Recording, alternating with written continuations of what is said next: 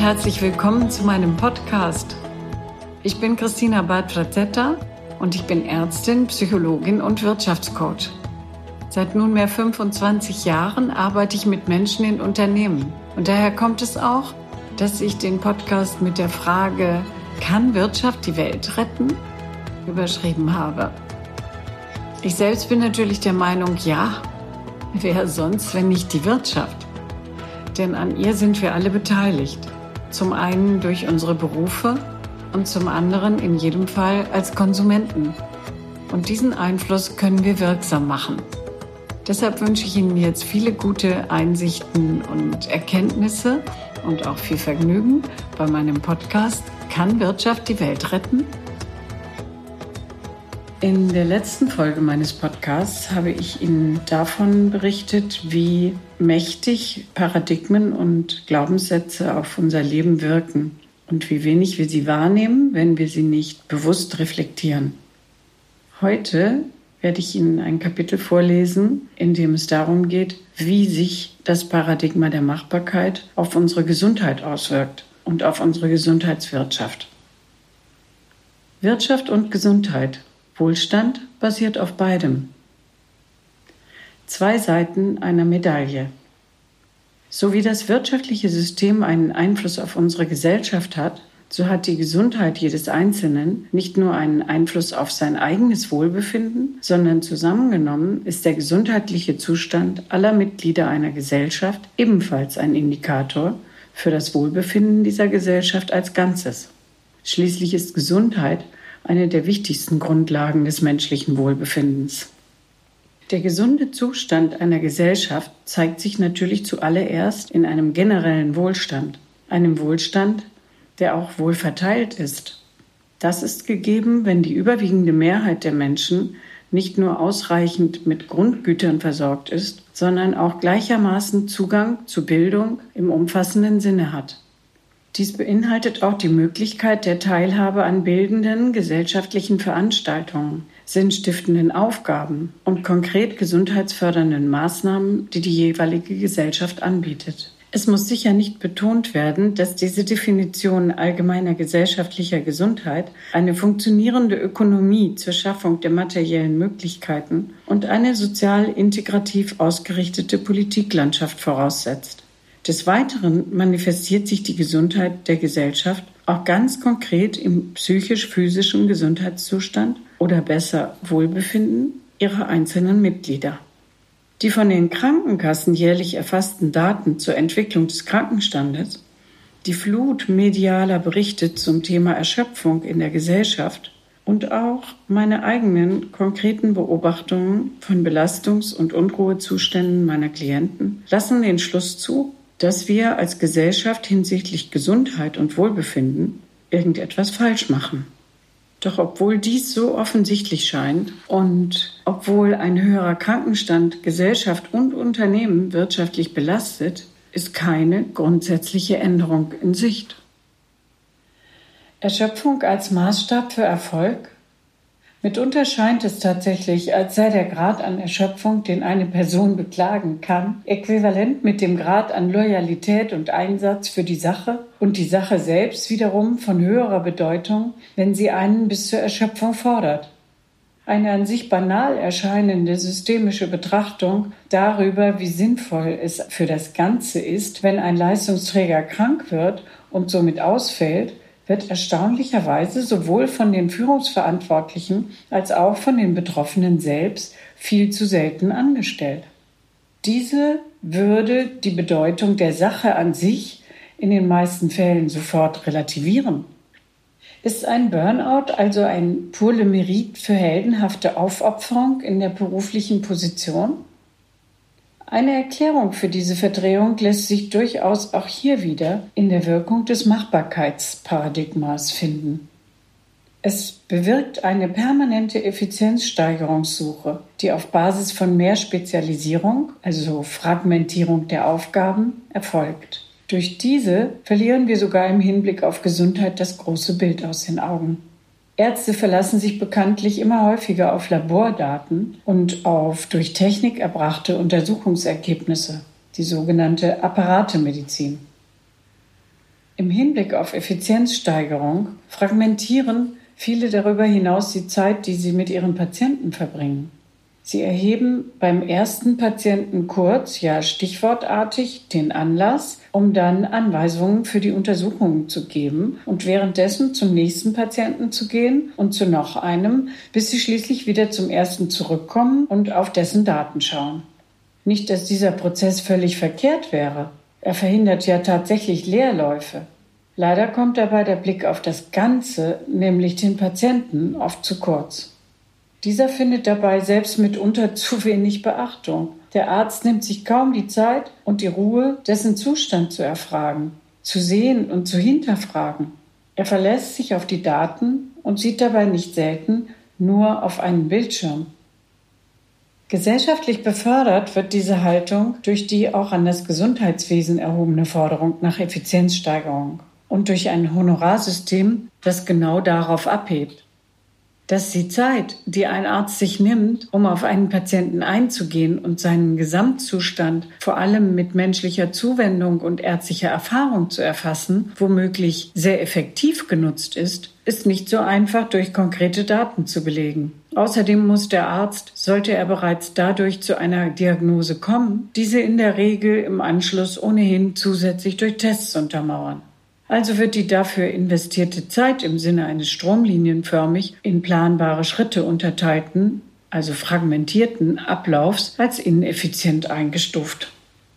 Was dabei aus dem Blick gerät, ist, dass sowohl der Patient bei seinem Heilungsprozess als auch der behandelnde Arzt bei seiner Arbeit der wohltuenden Wirkung ganzheitlichen Handelns beraubt wird.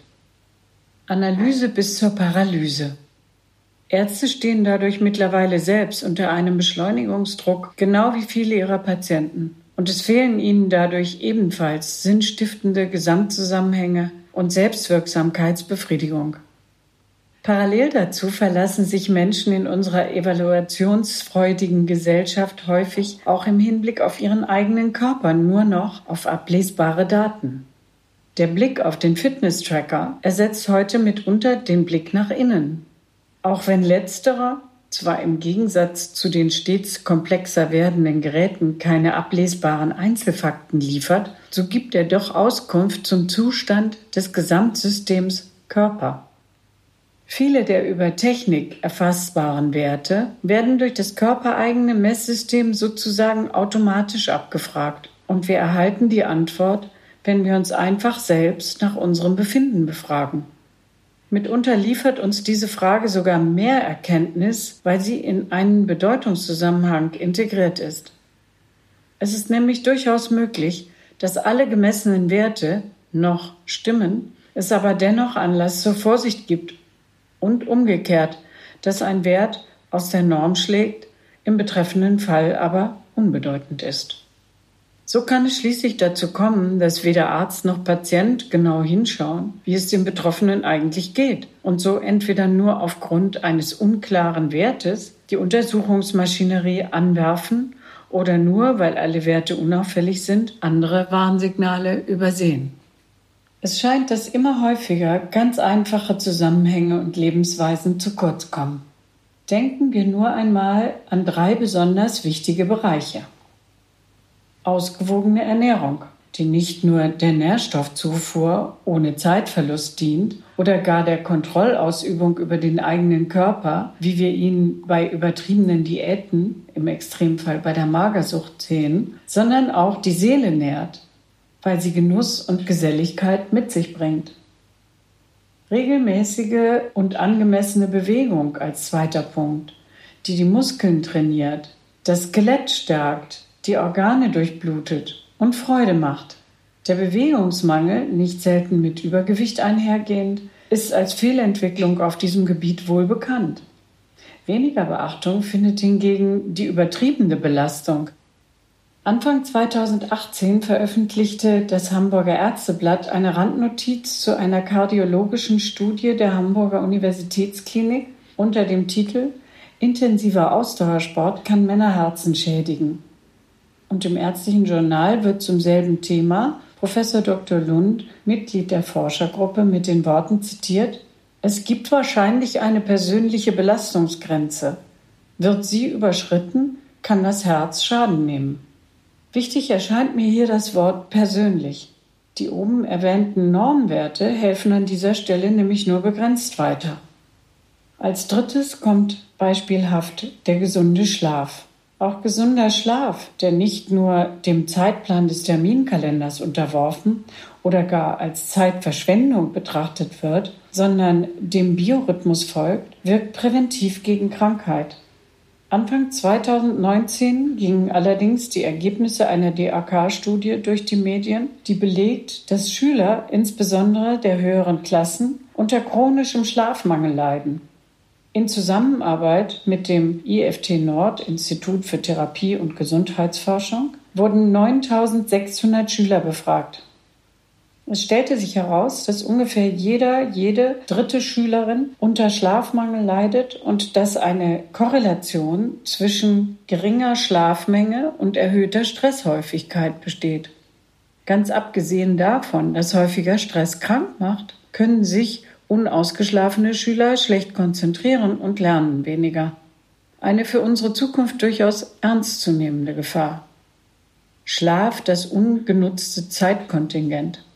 Ungeachtet derartiger Meldungen und der Tatsache, dass 2017 sogar der Nobelpreis für Medizin drei US-Amerikanern für die Erforschung zirkadianer Rhythmen, innere Uhr, verliehen wurde, hält sich jedoch in unserer Wirtschaftswelt weiterhin hartnäckig die Überzeugung, dass Biorhythmus nur ein Mythos sei. Inzwischen macht im Gegenteil schon der Euphemismus des All-Nighters die Runde der suggeriert, dass es sich bei Schlafentzug um eine großartige sportliche Leistung handle, weil Schlaf doch nur verschwendete Zeit sei. Müßiggang ist allerlasser Anfang oder dem Glücklichen schlägt keine Stunde. Ja, ganz zu schweigen von der Muße, diesem wachen, selbstentschiedenen Nichtstun. Sie widerspricht dem Machbarkeitsparadigma so vollkommen, dass wir uns mit ihr äußerst schwer tun. Da wir das Bedürfnis danach aber verspüren, hat sich mit Wellness-Angeboten und einer Vielzahl vorgefertigter Abschaltprogramme eine ganze Industrie um die Muße herum entwickelt. In dieser Form ist die Muße dann auch gesellschaftsfähig. Jedoch widerspricht deren Eventcharakter ihrem eigentlichen Wesen. Dabei ist sie für uns unerlässlich, um zur Besinnung zu kommen. Das bedeutet, dass wir uns und zwar nicht nur im Urlaub, übergeordnete Fragen stellen, deren Beantwortung nicht selten einen richtungsweisenden Effekt auf unser Tun hat. Ohne Muße laufen wir hingegen Gefahr, in einem Dauerbeschäftigungstunnel zu landen, der es uns unmöglich macht zu erkennen, ob wir, obwohl wir viel arbeiten und dabei alles richtig machen, vielleicht doch das ganz Falsche tun. Das Falsche wiederum wird uns auf lange Sicht krank machen, da es uns nicht befriedigt oder anders gesagt nicht glücklich macht. Die falsch verstandene Olympiade. Ein extremes Beispiel dafür ist das Geschäft mit dem modernen Spitzensport. Es reicht auch dort nicht mehr, dass Athleten ihren Körper durch eine stärkende Lebensführung, positive mentale Einstellung und hartes Training zu seinen individuellen Bestleistungen bringen. Sie quälen ihn vielmehr über das für ein gutes Training erforderliche Maß hinaus, indem sie seine Grenzen mit Hilfe von Drogen umgehen.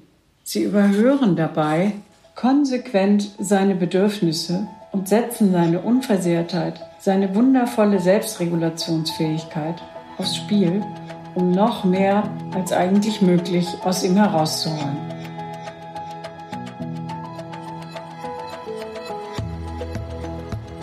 So viel für heute. Vielen Dank, dass Sie bei dieser Folge meines Podcasts dabei waren. Sollten Sie übrigens bei einem für Sie relevanten Thema meine Unterstützung wünschen, dann kontaktieren Sie mich sehr gern persönlich. Sie können auch meine Website besuchen, cbf-coach.com oder mir auf Instagram folgen und dort finden Sie mich ganz einfach unter meinem Namen. Jetzt freue ich mich darauf, wenn Sie auch bei der nächsten Folge von Kann Wirtschaft die Welt retten wieder mit dabei sind. Ihre Christina Bartrazetta.